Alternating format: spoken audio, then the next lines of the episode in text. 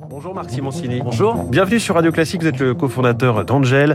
Angel, c'est un vélo haut de gamme, électrique, connecté. Vous en avez produit 4000. Vous visez une croissance de 100% cette année et d'augmenter vos effectifs de 50%. Alors pardon pour le jeu de mots, mais est-ce que c'est une affaire qui roule? Euh, aujourd'hui Est-ce que vous êtes euh, affecté au contraire, euh, comme toute l'industrie, par les difficultés logistiques et d'approvisionnement? Alors, Aujourd'hui, c'est une affaire qui roule, mais le projet, on l'a, on l'a lancé il y a quelques années. On a passé trois ans à développer le, le vélo et ensuite on l'a lancé dans une période où on a, on a subi trois, trois, trois, trois sujets principaux. Le premier, c'était structurel arriver avec une nouvelle marque dans un marché du vélo électrique très encombré, c'était extrêmement challenging parce qu'il fallait avoir une offre complètement nouvelle et, mmh. et, et distinctive.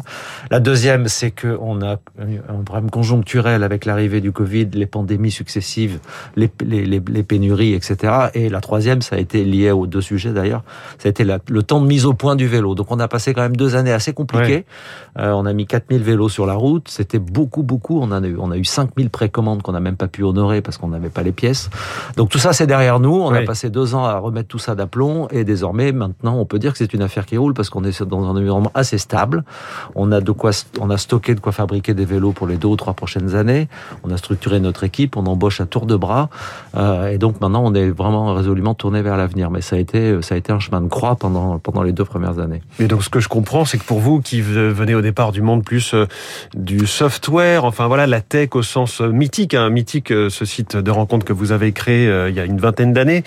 Euh, vous me disiez juste avant que commence l'interview, l'industrie, c'est compliqué. Oui, alors les, les, les, Américains disent hardware is hard, effectivement, mais, mais, mais, quand on regarde pourquoi on s'est lancé dans cette aventure-là, euh, Angel, c'est un vélo dans lequel il y a beaucoup d'électronique, il y a beaucoup de logiciels. Alors aujourd'hui, on le voit pas encore beaucoup, parce que le vélo, la seule, finalement, la seule chose qu'on voit quand on l'utilise, c'est qu'il y a un code pour déverrouiller le vélo, pour partir rouler, et que le vélo est involable. C'était ça l'objectif. Déjà, c'est pas rien. Un vélo involable, et ça pas rien. Beaucoup de Il y en a eu 30 qui ont tenté d'être volés, on en a retrouvé 25 dans les 4 heures.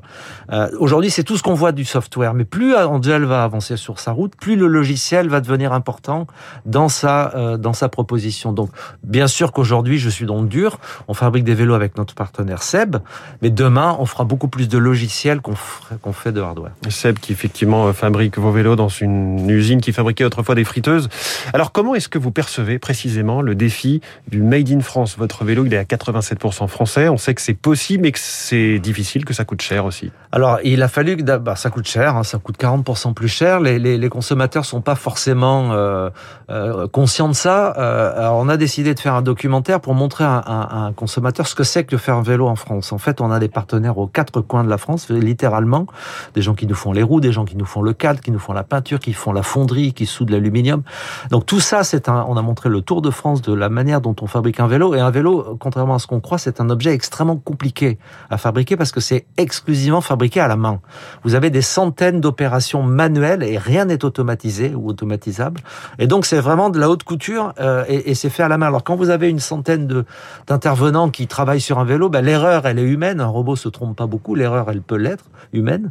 Donc de temps en temps, effectivement, vous avez des problèmes sur des vélos que vous n'avez pas sur des voitures parce que les voitures sont extrêmement robotisées alors que les vélos oui. sont vraiment fabriqués à la main. Ça va pas changer ça avec la demande de vélos qui explose. Alors euh, c'est franchement, euh, je, je, je doute qu'il y ait beaucoup de choses qui sont automatisables sur un vélo. Je vous invite à regarder le documentaire. Vous pensez qu'un rayon dans une roue, et il y en a beaucoup, et il y a deux roues, ben le rayon il est mis à la main. Euh, il n'y a, a, pas de machine qui met un rayon et qui parce que bon. tout est tellement minutieux. C'est assez effectivement étonnant. C'est ouais. assez étonnant et donc c'est l'intérêt de ce documentaire pour, pour bien se rendre compte. Après faire ça en France, c'est ouais. vrai que c'était un pari complètement dingue qu'on espère pouvoir continuer à mener avec notre partenaire Seb. Marc Simoncini, vos défis dont vous nous parliez sont à l'image finalement de, ceux qui se présentent à l'écosystème euh, français des, startups, notamment. On le voit, on manque de startups, de hardware, de startups industrielles.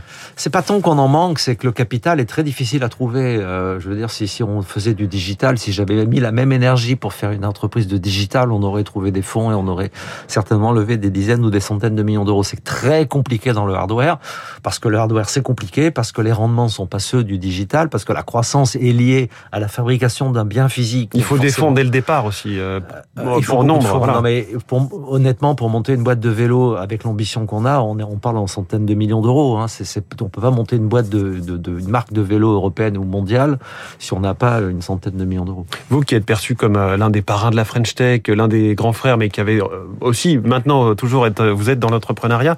Comment est-ce que vous, vous, vous regardez justement ces 25 ou 26 licornes? Ça y est, il y a enfin un petit peu de déblocage sur les fonds dans la French Tech. Bon, mais on reste quand même loin derrière les Allemands et les Anglais en nombre de licornes. Oui, mais bon, on est parti plus tard. Euh, en tout cas, ce qui est formidable, c'est qu'il y en ait autant. Euh, la France est devenue un pays dans lequel l'écosystème est ultra dynamique, c'est reconnu partout. Euh, même les Américains, quand ils arrivent, sont assez étonnés. D'ailleurs, c'est souvent des Américains qui investissent en France, hein, parce Absolument. que les montants sont colossaux. KKR, donc ça veut dire qu'ils exactement. Donc ils ont identifié la France comme un pays de start-up. Alors évidemment, nous, à notre époque, quand on levait 10 millions, on était heureux. Aujourd'hui, c'est 100 millions, et puis peut-être que dans 5 ans, ce sera un milliard. Bon, ben le monde est ainsi fait. en tout cas, c'est formidable et c'est extrêmement dynamisant pour tout l'écosystème. Alors Marc Simoncini, dans vos activités, il y a aussi la télé, M6, euh, l'émission Qui veut être euh, mon, mon associé. Vous prenez ça euh, ultra au sérieux ou c'est plus un jeu? Non, objectivement, c'est pas un jeu parce que c'est sérieux et puis parce que les, les, entrepreneurs, quand ils viennent présenter leur projet, c'est leur vie qu'ils mettent en jeu. Donc on, et vous connaissez ça de l'autre côté? Ouais.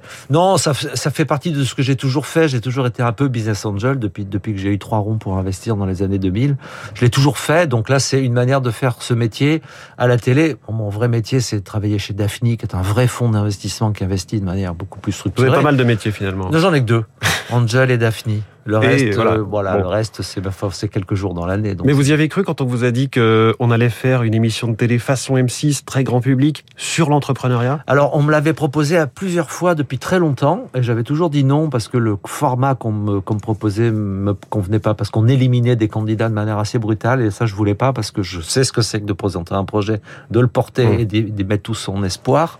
Et, et, le format que M6 a trouvé, par, par contre, lui était formidable et beaucoup plus respectueux et bienveillant vis-à-vis des entrepreneurs. Donc c'est pour ça que j'ai dit oui à cette, cette émission. Et l'émission fonctionne très bien, notamment auprès des 15-34 ans. C'est tout ce qui compte, euh, a priori, pour leur, en tout cas pour la création d'entreprise. C'est mon job, c'est donner envie à des jeunes, essayer de servir de petits modèles. Il y aura, alors aujourd'hui, les modèles d'aujourd'hui sont bien plus forts et tant mieux, et ça tirera tout le monde vers le haut. Ben, nous, à notre époque, on faisait ce qu'on pouvait.